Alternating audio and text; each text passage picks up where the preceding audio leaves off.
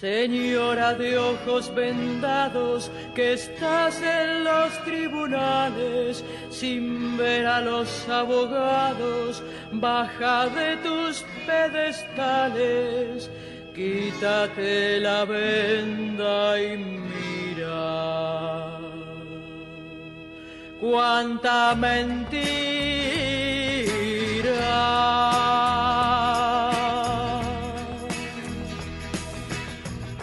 A partir de este momento comienza Testimonios Judiciales junto a Marcelo Orlando. Auspician este programa.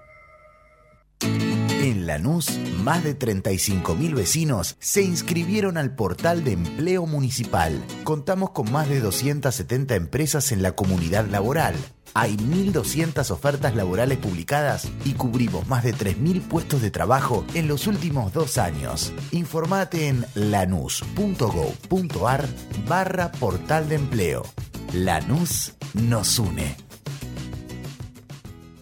¿Estás por viajar? No importa dónde vayas. Disfruta desde que llegas al aeropuerto. Aeropuertos Argentina 2000 te espera con distintas opciones para darte un gustito Wi-Fi libre y gratuito, opciones de estacionamiento y mucho más. Aeropuertos Argentina 2000. Capacitate de forma fácil y gratuita. Accede al Instituto Legislativo de Capacitación Permanente en legislatura.gov.ar. Legislatura porteña. Nos une la ciudad.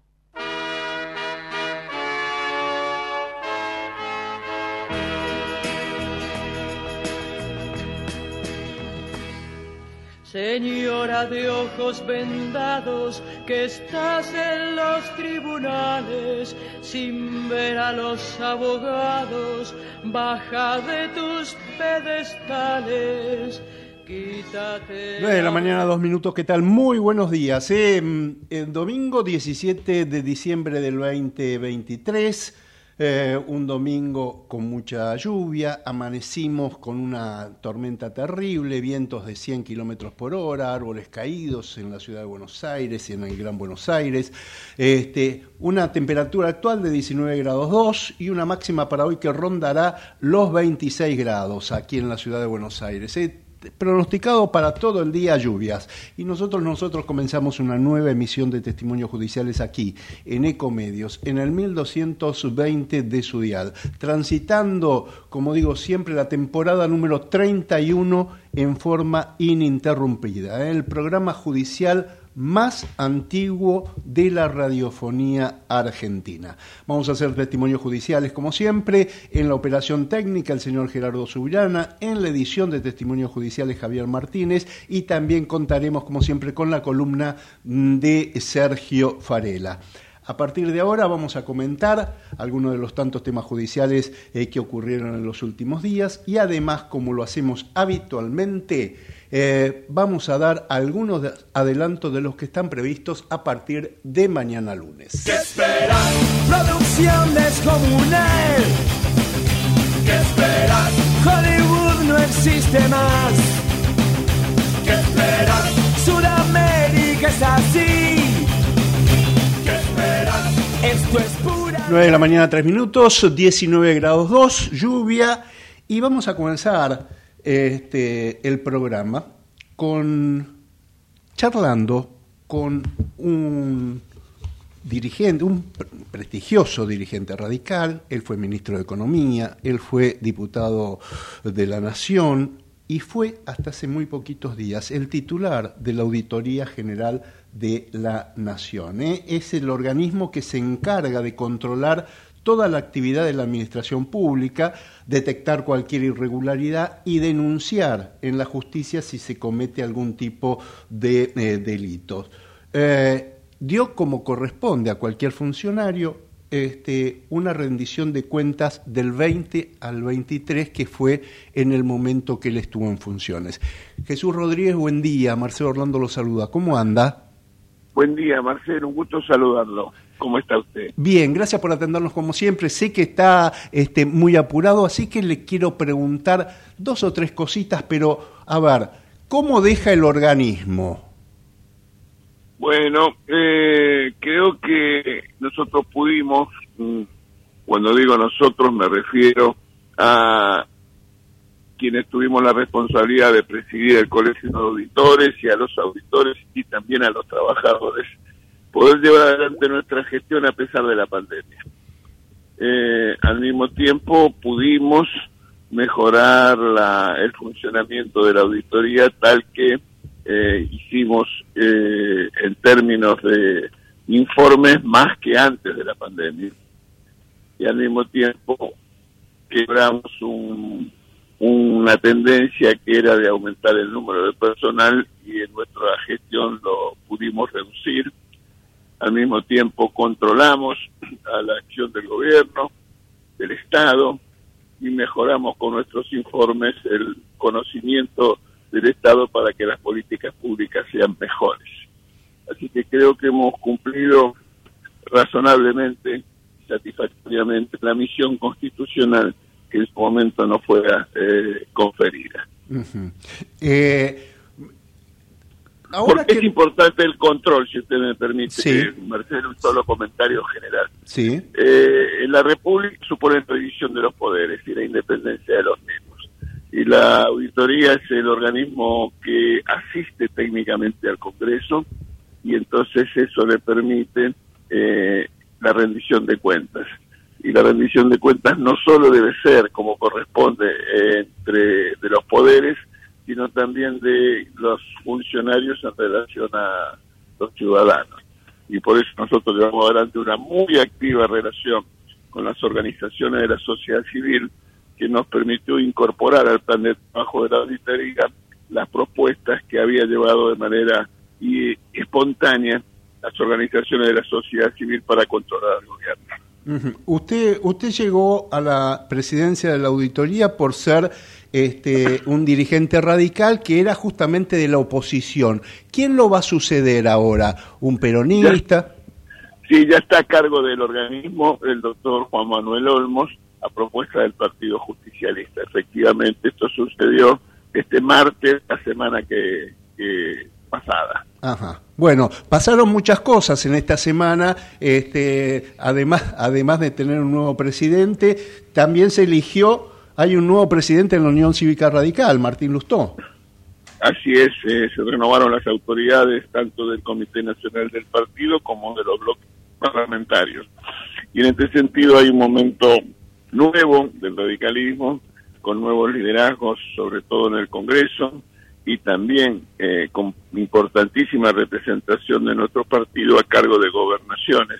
Eh, como nunca antes en este siglo, cinco provincias argentinas están siendo gobernadas por la Unión Cívica, dirigente de la Unión Cívica Radical y en otras dos eh, participan de la fórmula de gobierno en calidad de vicegobernadores.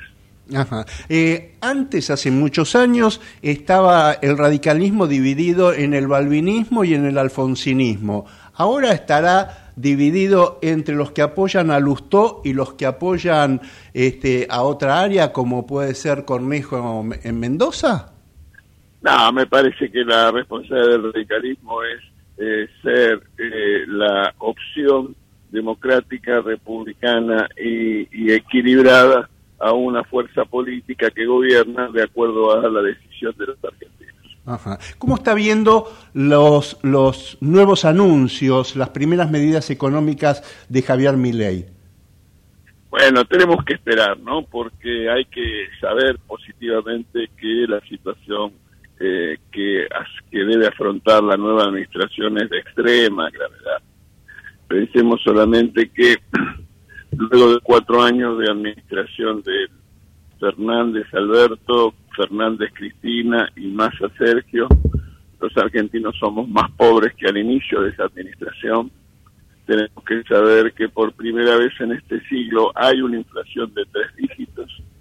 Tenemos que saber que el número de pobres incrementó en más de tres millones de compatriotas bajo la línea de pobreza tenemos que saber que se manoseó la división de poderes y la república. Entonces, de una extraordinaria gravedad que debe ser atendida con medidas muy difíciles y que yo creo que eh, los argentinos saben que tienen que llevar adelante ese desafío. Ajá, y cuando habla de los argentinos, ¿habla de, de todos los argentinos o, o, tendría, porque me da la sensación de que este presidente llegó para decir, bueno, este, vamos a, sanear este, este elefante que tenemos de Estado, y sin embargo, después empiezan a decir, no, bueno, se anula el Ministerio de la Mujer, sí, pero se redistribuye en toda la gente. Entonces, estamos en lo mismo. El gasto y los empleados eh, este, estatales siguen siendo los mismos. Bueno, la verdad que no, hay todavía información en relación a ese tema. Lo que sí yo le quiero decir con absoluta claridad, que la historia y los antecedentes y nuestros vecinos marcan que la única manera de mejorar la condición de vida de los de sus de los ciudadanos es a través de la calidad institucional. Y eso es fundamental y que debe ser preservado, garantizado y asegurado en cualquier circunstancia. La emergencia no justifica eh, la diagonal o la omisión de la, del respeto a las normas institucionales. ¿Usted estaría de acuerdo que, que se le baje la mitad de las dietas a todos los legisladores? Creo que tiene que haber un, un, un, ejemplo. Un ejercicio de austeridad máxima por parte de todos los funcionarios públicos. Creo que eh, tiene que haber una combinación de austeridad en los gastos públicos, de integridad de los gobernantes y de respeto absoluto y escrupuloso a la, a la, a la Constitución.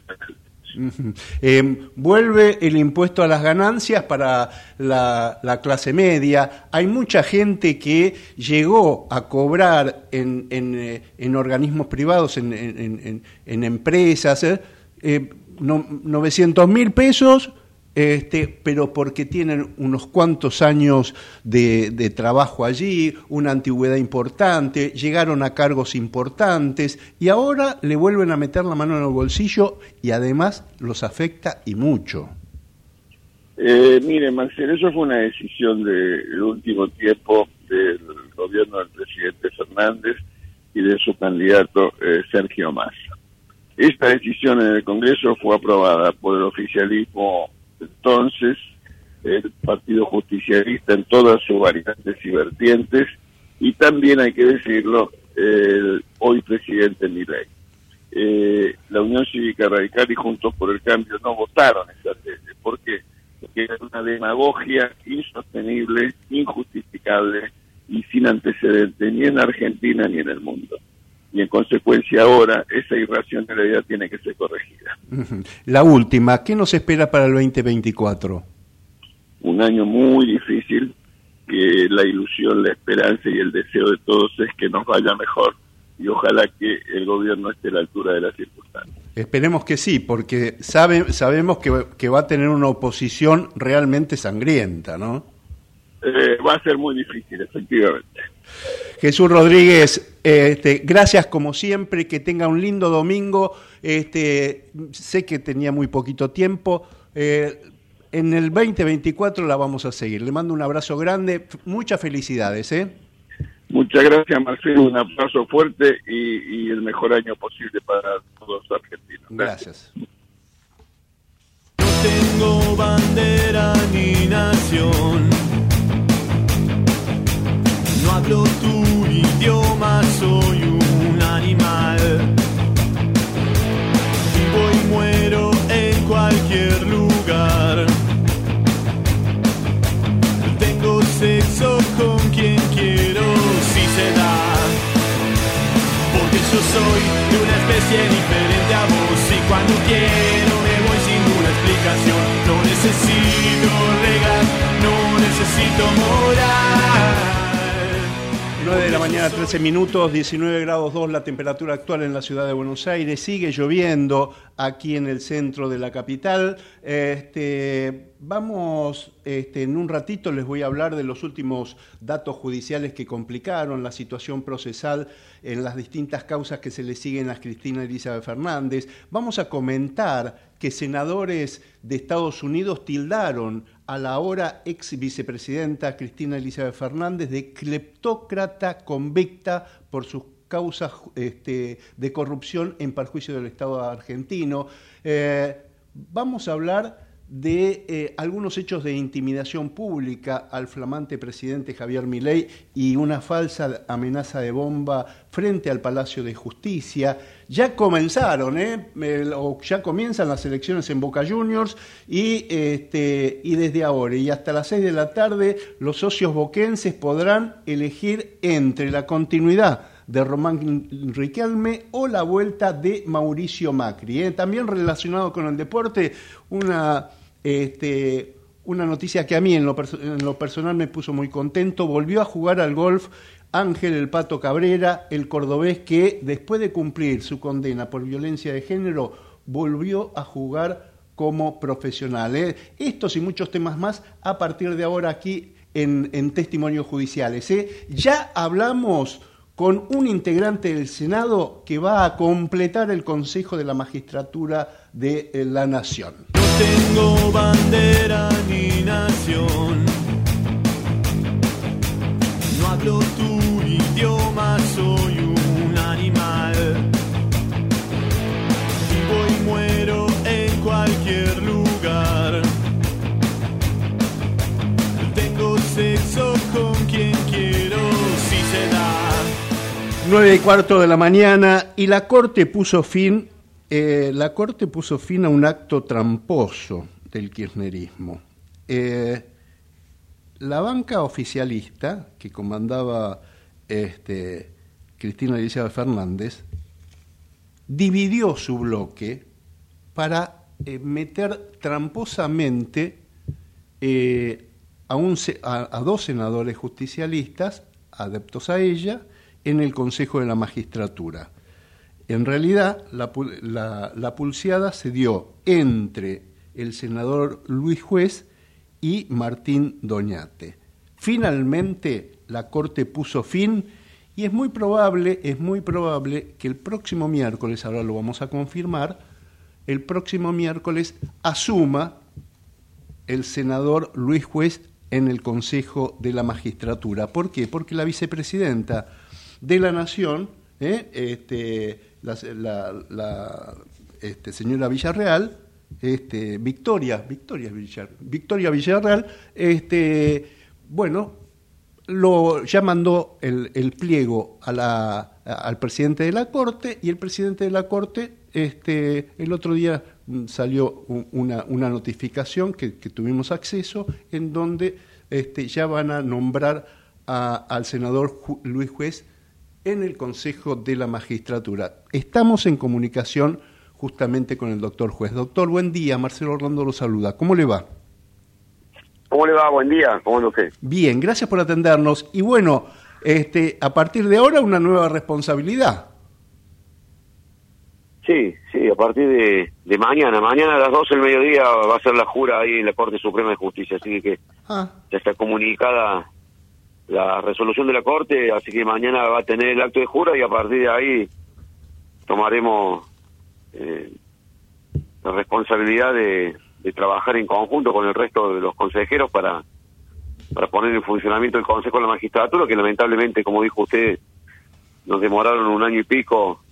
Tuvimos que recurrir eh, a dos sentencias de la Corte para poder estar en un lugar que claramente le correspondía a la oposición. Pero bueno, estas son costumbres que el kirchnerismo ha ido llevando a la Argentina a lugares verdaderamente increíbles, ¿no? Increíble que eh, los tipos se hayan convertido en los dueños de las cosas. Entonces ellos decían lo que tenía que ser y así tenía que ser. claro. Pero bueno, en este caso concreto demoramos, eh, pero entiendo yo que, que se terminó haciendo justicia. Eh, usted sabe, usted lo sabe perfectamente porque además ha ejercido muchísimos años la profesión. Este es, es abogado penalista, tengo entendido. Este y, y bueno, y, y hay jueces. Yo diría, hay por lo menos tres categorías de jueces que va a tener que este, analizar.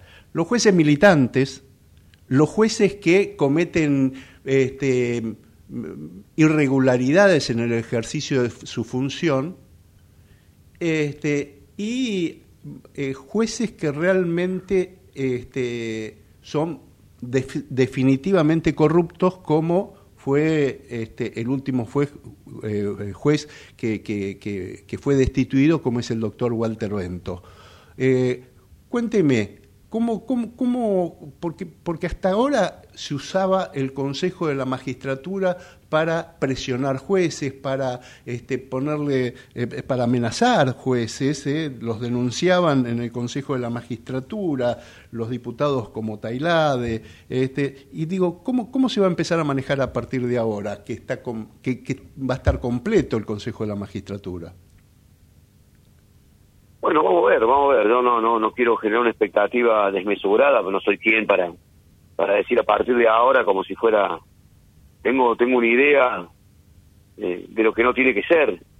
Eh, no, no creo en los jueces militantes. Vos querés militar, anda a un partido político. En la justicia no es para ser puntero, para convertirte en un puntero político. ha sido la historia de mi vida en la pelea en esta provincia, donde los tipos te hablan de independencia, pero pero responden directamente al mandato del dirigente que los puso y eso no hay peor cosa que, utilizar un lugar de la justicia para hacer política partidaria. Eso le desmerece no solamente a quien lo hace, sino eh, la calidad misma de la administración de justicia. En eso yo soy jodido. Hace, muchos años que ejerzo la profesión en mi provincia he sido y soy un, un celoso denunciador de ese tipo de conducta que termina a la larga perjudicando inclusive a los tipos que, quieren beneficiar, porque hacen que cada sentencia, aun cuando esté ajustada de derecho, la gente no le crea porque la tomó tal o cual juez que sabe que tiene una proclividad para resolver los problemas al dueño del poder. Vamos a ver, vamos a ver. Yo,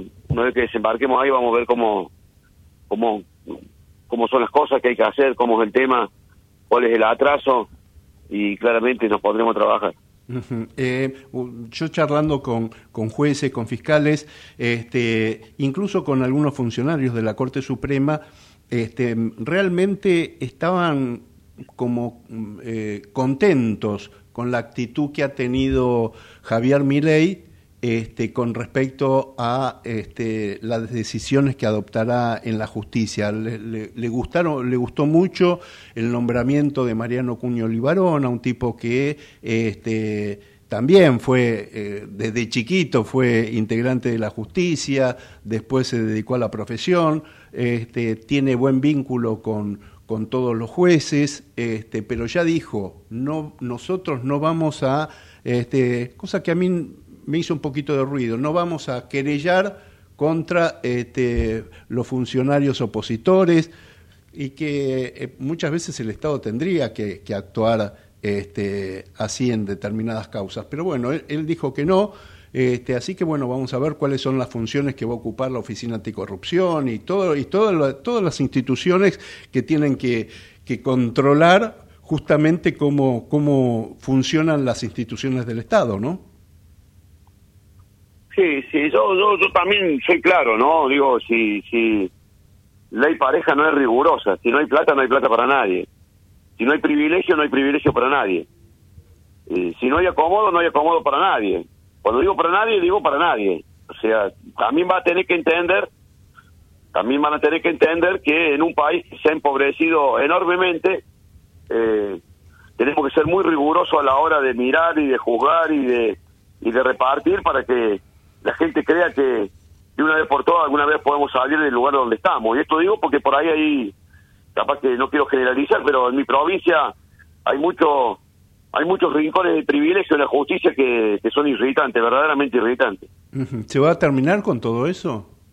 No, no sé, pero hay que intentarlo, hay que plantearlo, porque no es que le podamos pedir al pueblo que se sacrifique, sacrifique, se, se ajuste el cinturón y, y, otros lugares donde pareciera que el ajuste nunca llega, ¿no? Esto también hay que decirlo. Esto no tiene que ver con la independencia del Poder Judicial, no tiene que ver con la... absolutamente con nada, tiene que ver con una, por lo menos como lo veo yo, con un, un claro concepto de, de, de, igualdad, de igualdad ante la ley. O sea, no... Los privilegios son irritantes, pero en todos, todo tipo de privilegios son irritantes. Eh, por ahí yo veo acá funcionarios judiciales en mi provincia que viven como si fueran emperadores, con, con, con no les alcanza el sueldo millonario que cobran, sino también con todos los privilegios, vehículos particulares que los buscan, que los llevan, choferes, eh, familias completas trabajando en la justicia. Bueno, digo, me parece que si queremos ser un país serio alguna vez vamos a tener que establecer reglas de juego, pero para todo el mundo, no para algunos, no para el ciudadano común. Solamente. Seguro, tal cual. Este, sobre todo esto ocurre mucho en, las provincias chicas, en donde este, los jueces llegan si son amigos del poder. Y Córdoba no es una provincia chica y pasa exactamente lo mismo. Ajá. Eh, ¿Y qué va a pasar, por ejemplo, con los ñoquis del Senado, que en su momento, me acuerdo que la vicepresidenta de Macri este, había dicho, no, se van a terminar, qué sé yo, Este, y después es como que se fue diluyendo y quedó en la nada? Yo estoy dispuesto a, levantar la mano, eh, acompañando la decisión que el cuerpo tome, o sea, no, no... Eh, no se pueden convertir las instituciones en reservorio de punteros políticos, militantes, eh, capas geológicas.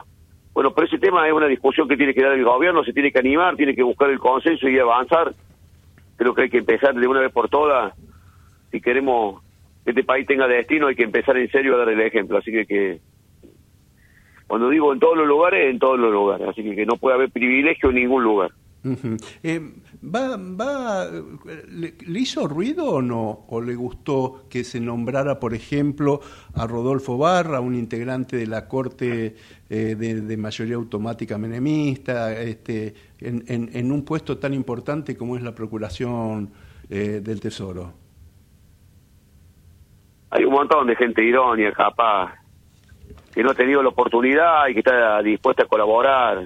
No, no, yo no lo yo no no lo hubiese elegido Barra, pero bueno, no no porque he tenido muchas contradicciones, no no, pero bueno, cada uno sabe cómo se vincula, de qué manera lo hace.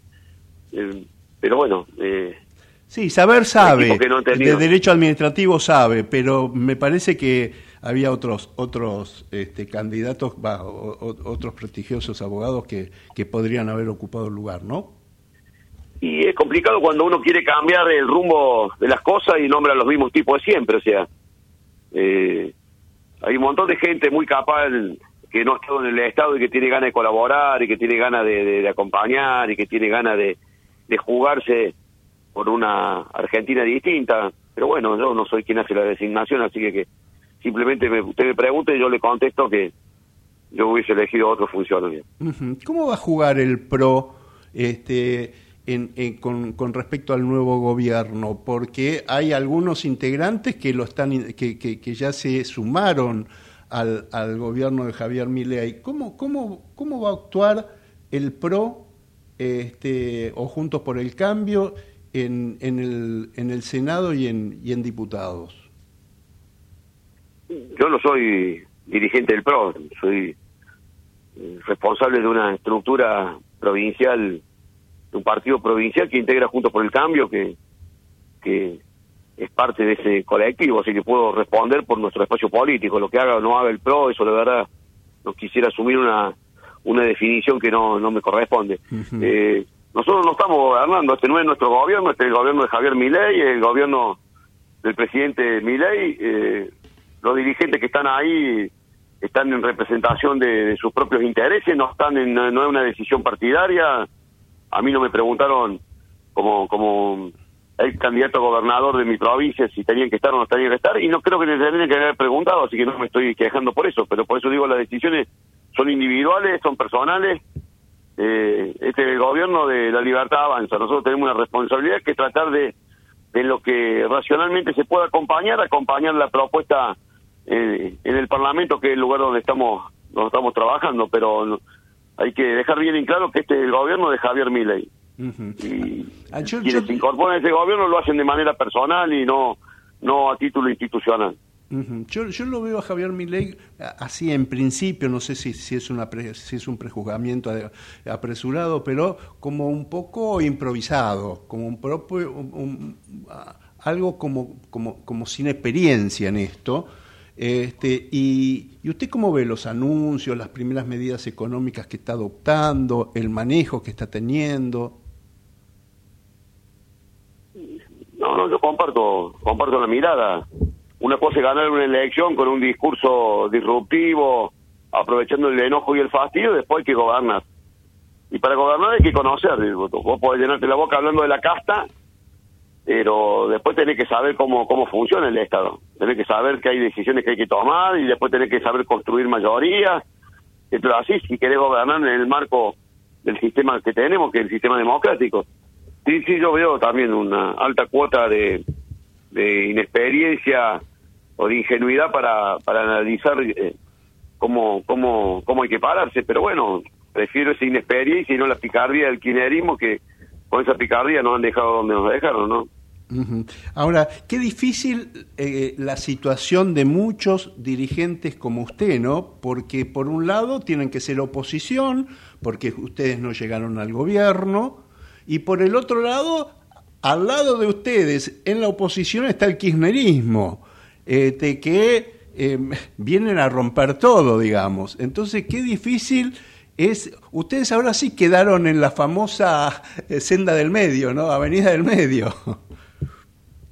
No, no, no, porque una cosa es ser opositor y otra cosa es ser un salvaje opositor.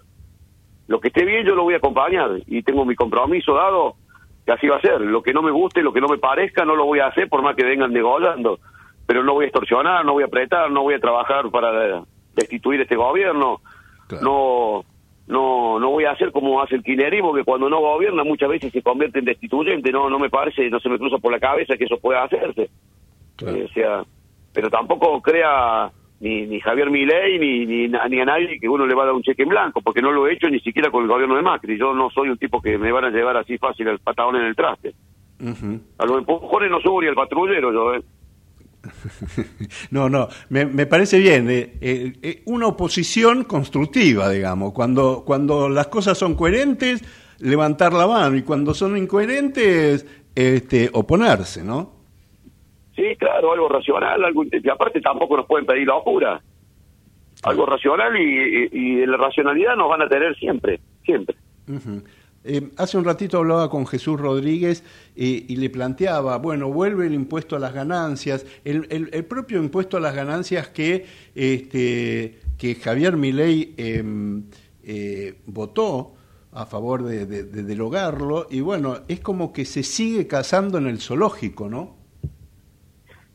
Sí, bueno, pero pero bueno, es- eso fue una maniobra demagógica de un gobierno desesperado por juntar votos. Lo dijimos, dijimos, por supuesto que el impuesto tiene que ser parte de una discusión mucho más profunda, mucho más seria, pero no...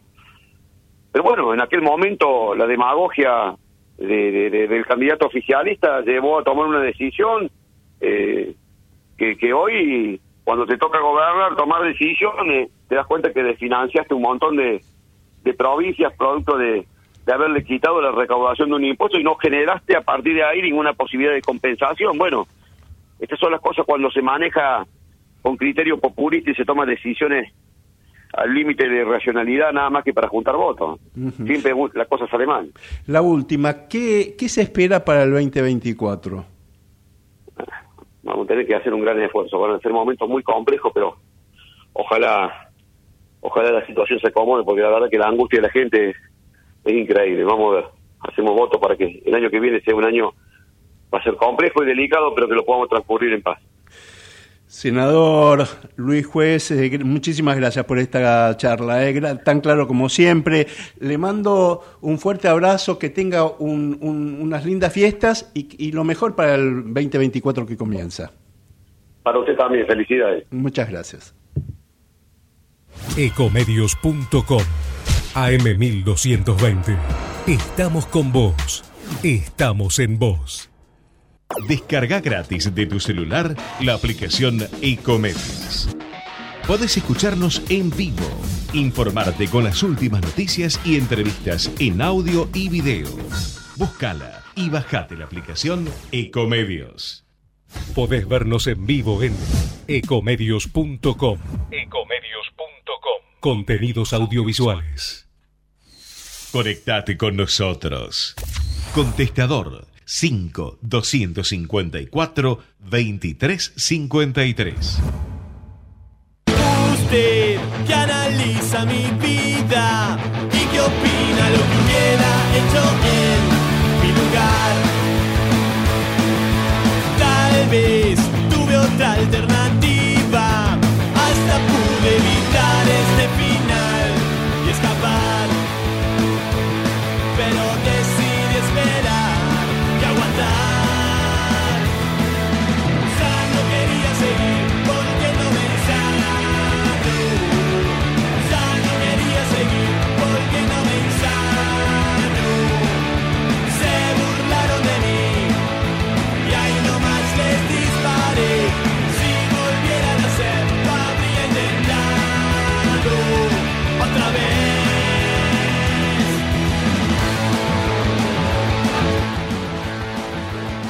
9 de la mañana, 35 minutos, 19 grados 2 la temperatura actual en la ciudad de Buenos Aires. Sigue este, muy nublado, con una lluvia débil, pero sigue lloviendo aquí en la ciudad de Buenos, de Buenos Aires. Quería contarles que en los últimos días hubo varios hechos aislados de intimidación pública, eh, de intentos de agresión a la figura presidencial de Javier Milei, y también ocurrió un hecho confuso frente al Palacio de Justicia sobre la calle Uruguay. Había una falsa eh, amenaza de bomba. Este, en una panadería, reitero, sobre la calle Uruguay, este, y ahí se hizo detonar una talle, un, un bulto sospechoso. Llamó la atención ese bulto, llamaron a la policía y justo estaba enfrente de la ventana del despacho del doctor Horacio Rosati, que es el presidente de la Corte Suprema de Justicia de la Nación.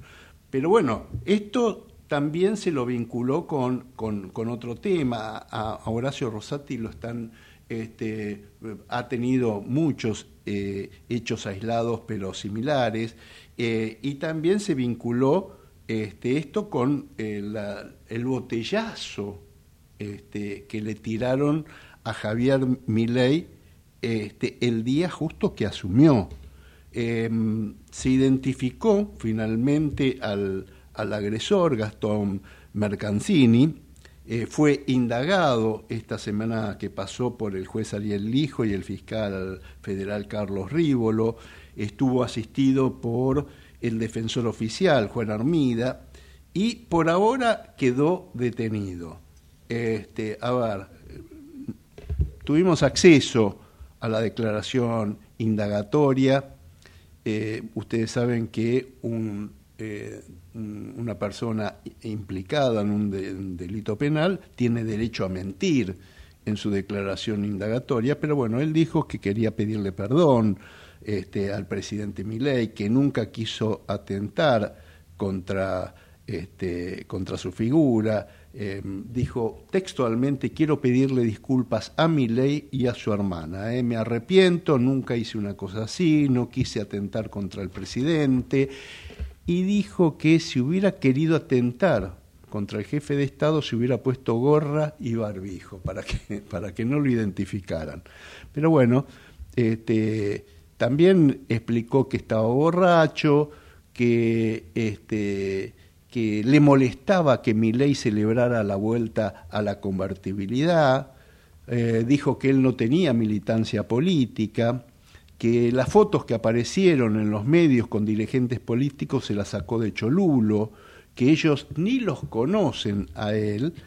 Eh, recordemos que se había sacado fotos con Massa, con el Cuervo Larroque, con el diputado, el, el, el Servis, Rodolfo Tailade, y bueno, y ahora este, quedó mm, mm, detenido mientras se analiza su situación eh, procesal. ¿eh?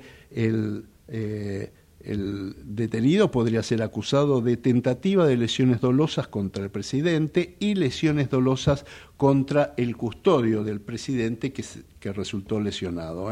Recordemos que este, el detenido este, fue funcionario de cultura en Concepción del Uruguay, en la provincia de Entre Ríos, y, bueno, ya estaba, ya, ya tenía antecedentes este, penales por violento.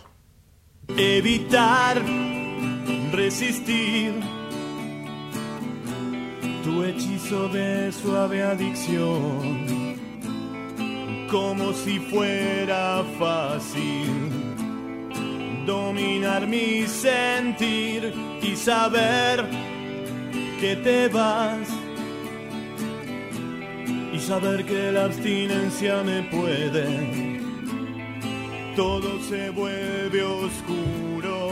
10 menos 20 de la mañana, 19 grados 2 la temperatura, una mañana realmente muy feuchita de domingo y charlamos en la semana, hoy no tenía tiempo para atendernos, pero charlamos en la semana este, con la doctora María Eugenia Talarico, este, que fue la denunciante del caso de Chocolate Rigó, ¿eh? se acuerdan de los cajeros automáticos en la provincia de Buenos Aires, este, y también de la causa de corrupción iniciada al ahora ex intendente de Lomas de Zamora, Martín Inzarralde, y le preguntamos qué podemos esperar para este año nuevo que comienza. Y esto decía la doctora María Eugenia Talereuco. Lo único que espero, la verdad, para el 2024 es que los jueces actúen con rigor, con valentía. Yo sé que los apretan, que tratan de que las investigaciones no sean profundizadas, pero necesitamos jueces valientes que estén a la altura de la demanda de la sociedad. Es limpiar, limpiar en serio la corrupción, limpiar con los funcionarios corruptos, inhabilitarlos y que se vayan a su casa. Este, van con muchas dificultades, viste, Insaurralde con Mola solo, este, en el caso de Chocolate Rigó, una fiscal a capa y espada, con, con, obviamente el poder político de la provincia que se reorganiza con el kirchnerismo y un Insaurralde que no ha perdido poder tras bandabalinas. Este, es todo muy complejo. Así que eh, eso, renovar la esperanza de que haya jueces valientes y encontremos individualidades que hagan mucha fuerza para llegar hasta las últimas consecuencias. Bueno, esas las palabras ¿eh? de la doctora María Eugenia Talerico, abogada penalista, especializada en lavado de activos, eh, terrorismo financiero, fue la vicepresidenta de la UIF, ¿eh? también justamente eh, colaboró y dio este, eh, importantes datos para profundizar la, la, investigación en la causa vialidad, este, en, justamente en el juicio oral y público en donde este, a Cristina Elizabeth Fernández se la considera una jefa de una asociación ilícita. Evitar resistir tu hechizo de suave adicción, como si fuera fácil dominar mi sentir y saber que te vas y saber que la abstinencia me puede. Todo se vuelve oscuro y solo puedo decir más, dame un poco más,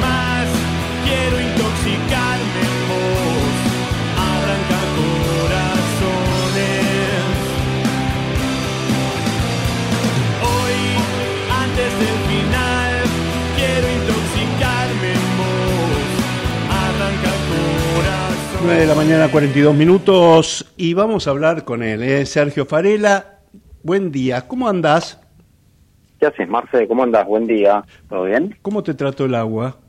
Qué temporal. Fuerte, ¿Te, ¿eh? te, te- te despertaste o no, o no escuchaste nada? Sí, sí, sí, sí, sí. Tres y media, cuatro de la mañana. Sí, sí, sí, sí. Pero además un viento. Yo que, No, vivo, increíble. yo que vivo en un piso alto, no, no te puedo explicar lo que... Lo, Casi te volaba. sopla- Sí, sí, cómo soplaba. este, bueno, y contame, porque en la semana este, hubo una cena de fin de año de la Asociación de, Magistrados, también estuvo la, la- la cena de, de la Asociación de Fiscales. Este, no faltó nadie, estuvieron todos, estamos hablando de integrantes de la Corte Suprema, el Procurador de la Nación, el Ministro de Justicia, este, Mariano Cuña, todos, no faltó nadie, nadie, y por supuesto vos tampoco faltaste. No, no podía ser menos. Este, sí, es verdad, fueron todos los miembros de la Corte, que bueno, no es común. Eh, fue el ministro flamante, el ministro de Justicia. La verdad que, bueno, obviamente un clima por ahora de armonía, ¿no? Digo, estamos ante el cambio de administración, un nuevo gobierno. Vos sabés que esto puede mantenerse o la semana que viene puede cambiar. Sí, Ha pasado es verdad, pero, ¿no? pero ¿sabés qué? Me parece que eh, Mariano Cuño Libarona tiene una gran ventaja. Y la ventaja es que este, la imagen que tenía mm, este, el doctor Soria, ministro de Justicia saliente, este, con la Corte, lo llamaban el barra brava, no lo toleraban. Totalmente. Este, Sí, sí, así sí. que con muy poquito los va a conformar. Exactamente, sí, eso es verdad. pero vos sabés que eh, ya ha al menos de lo, de, lo que se vio de los discursos que estaban en sintonía, yo pude hablar, eh, entrevistarlo al doctor Lorenzetti, después habló públicamente eh, el presidente de la Corte y el presidente de la Asociación de Magistrados. El discurso homogéneo de los tres era eh, las vacantes, la, la cobertura de vacantes en el Poder Judicial, eh, buscarle una solución al tema del pago de ganancias. Vos sabés que hay una ley del macrismo que impuso para algunos ese pago, no para todos, y que bueno, dentro de la Asociación de Magistrados hay un grupo que, está eh, reclamando fuerte por eso, ¿no? Como diciendo, bueno, somos los únicos eh, que pagamos el impuesto a las ganancias, y después por el tema del régimen jubilatorio, es decir, más allá de la buena armonía, ya los jueces se le plantearon al ministro y le dijeron, bueno, estos son nuestros reclamos, ¿no? Eh, hay que ver primero qué hace eso con la, administración de Javier Milei, que entiendo yo, Marce, que eh, incluso los jueces son conscientes de que la agenda de Javier Milei tiene otros problemas mayores que tienen que ver con la economía eh, y no de un poder del Estado, sino de, una, de un pueblo, no de, un país. y bueno, esos fueron los reclamos que, que le hicieron justamente desde la Asociación de Magistrados. Obviamente, ya te digo, hay buena sintonía, hubo buena acogida por parte del ministro de Justicia, pero hay que ver cómo se va desarrollando eh, con el pasar de las semanas, eh, con el presupuesto. Eh, también hay un tema ahí de las partidas que va a exigir la Corte. vos sabés que la inflación, los puntos que se piden de esas partidas van aumentando y bueno, eh, algunas veces tiene además, que ir el, el, gremio judicial es un gremio pedigüeño, así que este, eh, van a tener la presión, la Corte va a tener la presión de, de Julio Piomato, que no va a querer quedarse atrás con el tema de la inflación. Exactamente, exactamente. Así que me parece que, eh, por ahora, como te digo, la armonía, pero eh, yo recuerdo eh, gobiernos pasados que había pasado exactamente lo mismo y a lo poco tiempo todo se fue al demonio, eh, sin ir más lejos. No digo eh, justamente durante el kirchnerismo, porque la mala relación tal vez lo estuvo siempre, ni que hablar estos últimos años en el ámbito de la Corte, pero sí en el macrismo yo me acuerdo que había empezado todo muy bien y después, bueno, eh, no terminó todo lo mejor. No, no, Así que, que e, eso fue lo que se ha destacado. Muy largo los discursos, Marcelo, muy largo los discursos. Eh, se ve que Cunio estaba muy entusiasmado porque habló casi media hora. Sí, eh, además. Anécdota, anécdota bien, yo ¿no? lo tenía a, Mariano en, en, político, digamos. Este, eh, es sorprendente, ¿no? Porque él, él, él, está bien, es dirigente de Racing y qué sé yo, y por ahí desde, desde ese lugar, pero pero yo lo tenía más en, en, la función de, obviamente lo conozco como abogado, no como, como político ni como dirigente de, fútbol. Este, pero bueno, me, me, da la sensación que se está manejando bastante bien. Sí, sí, sí, sí, obviamente. Además, eh, la gente que ha designado en el ministerio son del palo judicial, es decir, no, no, no te cae un paracaidista, te puede gustar o no eh, con lo cual, bueno, eh, eso también conforma, ¿no? Y como te digo vos, ya arranca ganando porque, bueno, evidentemente, ¿no? Lo que su antecesor, vos lo acabas de decir, entonces imagínate. Eh, pero bueno, es algo que, que se va a ir viendo durante las próximas semanas, tiene desafíos, el integrante de la Corte, que ya anunció que lo va a dar a conocer en marzo, Marcelo Lucini propuesto como procurador, hay que ver ahí cómo eh, va a tratar de conseguir apoyo en el Congreso, y después algunos proyectos que tiene que ver, que él anunció, que tiene que ver con juicios más eh, si se quiere, eh, no, causas que tienen 10, 15 o 20 años, eh, y eso es parte de sus, eh, justamente, proyectos, ¿no? Bueno, también a mí en lo personal me sorprendió la, la, el, el nombramiento del doctor Baños en la Secretaría de Derechos Humanos.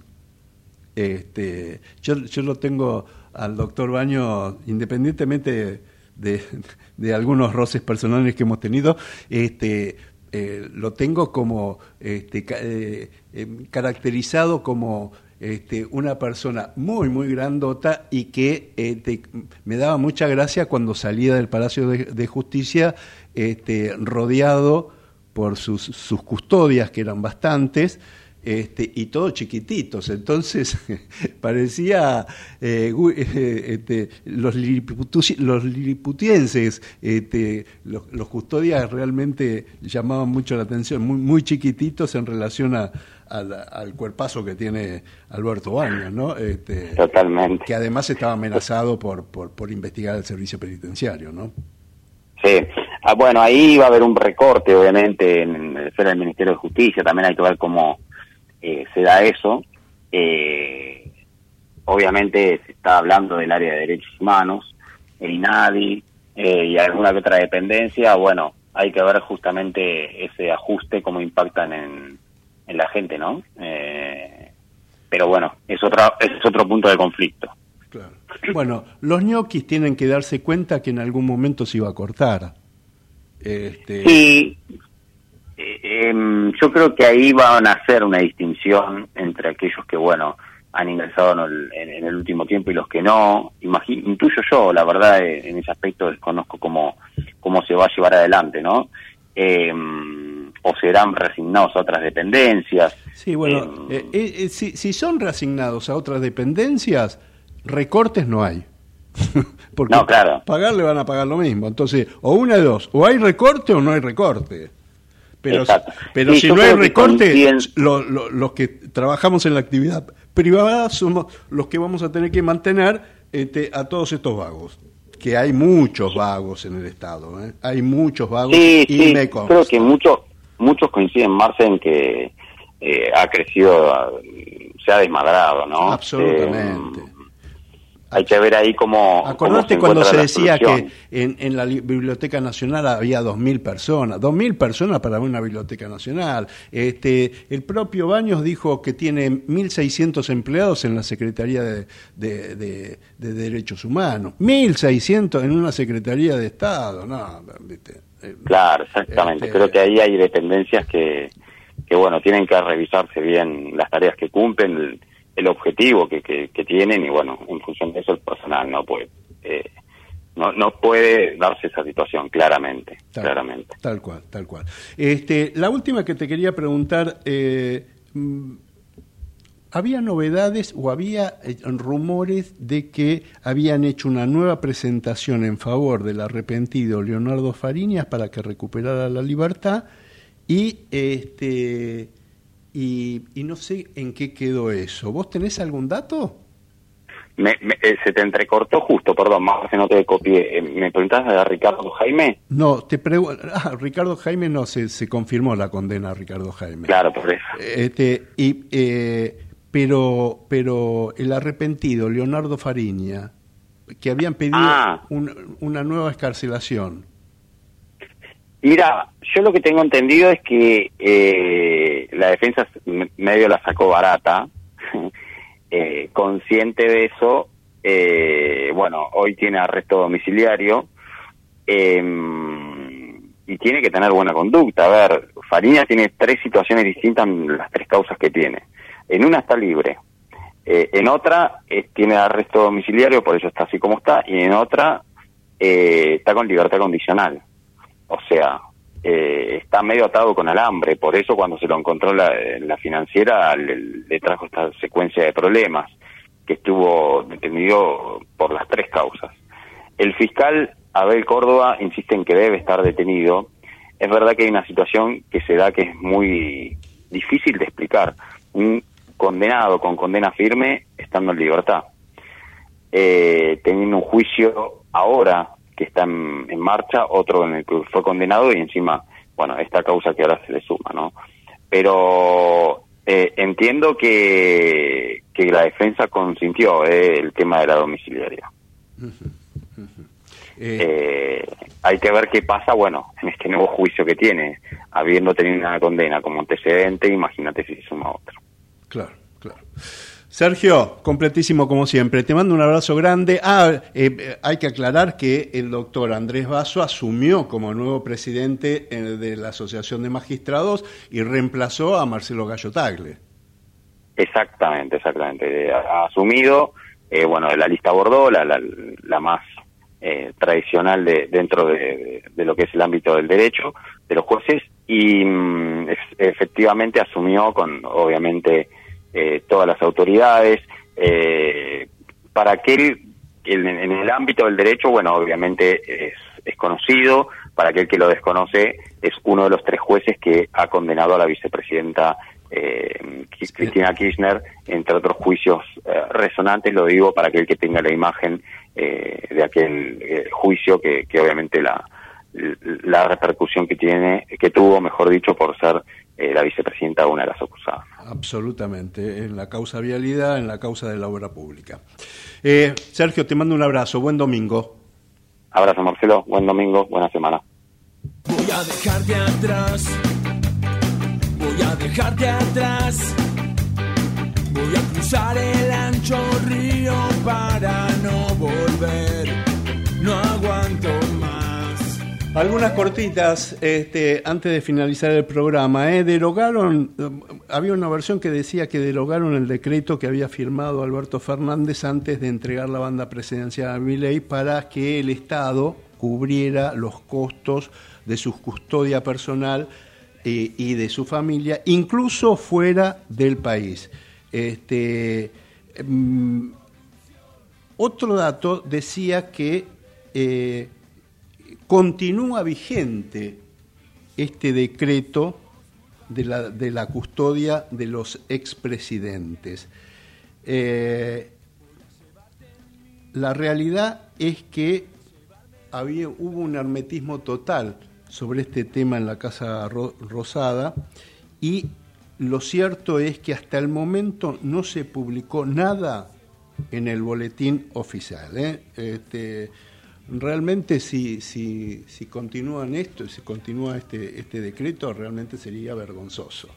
Este, otro, de los, de los temas que quería charlar es que se siguen detectando irregularidades en los planes sociales otorgados por el kirchnerismo. ¿eh? Este, hay un nuevo escándalo con, con este tema. La justicia acreditó que hay al menos 5.000 beneficiarios del plan potencial de trabajo que son empleados provinciales. ¿eh? Este, ya el fiscal eh, Guillermo Marijuán, que, son, que está investigando si hay empleados públicos este, en, en, las 24 provincias y en la ciudad autónoma de Buenos Aires, este, que no solo cobran los sueldos este, como empleados públicos, sino que además este, cobran planes sociales. Recordemos que Marijuán ya ha detectado este, 160 mil casos de, irregularidades. En ese momento, Victoria Tolosa Paz, que era la ministra, confirmó que hubo beneficiarios de planes sociales que habían viajado al exterior. Este, algunos que eh, viajaron en barcos de lujo, algunos hicieron cruceros, este, viajaban eh, en, vuelos este, en primera. Este, y bueno, la realidad es que estas cosas son, estos son los cortes realmente que se tienen que empezar a, dar para que el Estado Nacional no gaste tanta plata innecesariamente. No volver, no aguanto más. Y hasta que llegamos, ¿eh? hicimos testimonios judiciales en la operación técnica, el señor Gerardo Subirana, en la edición del programa Javier Martínez. Ahora los dejamos con todo el equipo de Nueva Economía, que es el programa de Willy Guillermo Laborda, y nosotros nos despedimos, si Dios quiere, hasta el próximo domingo a las 9, que será 24 de diciembre, ¿eh? Nochebuena. Así que que tengan todos un muy lindo día y muy buena semana. Chao. Auspiciaron este programa. ¿Estás por viajar? No importa dónde vayas. Disfruta desde que llegas al aeropuerto. Aeropuertos Argentina 2000 te espera con distintas opciones para darte un gustito Wi-Fi libre y gratuito, opciones de estacionamiento y mucho más. Aeropuertos Argentina 2000. 91 años de historia. Conoce el Palacio Legislativo. Agenda tu visita guiada en legislatura.gov.ar. Legislatura porteña. Nos une a la ciudad.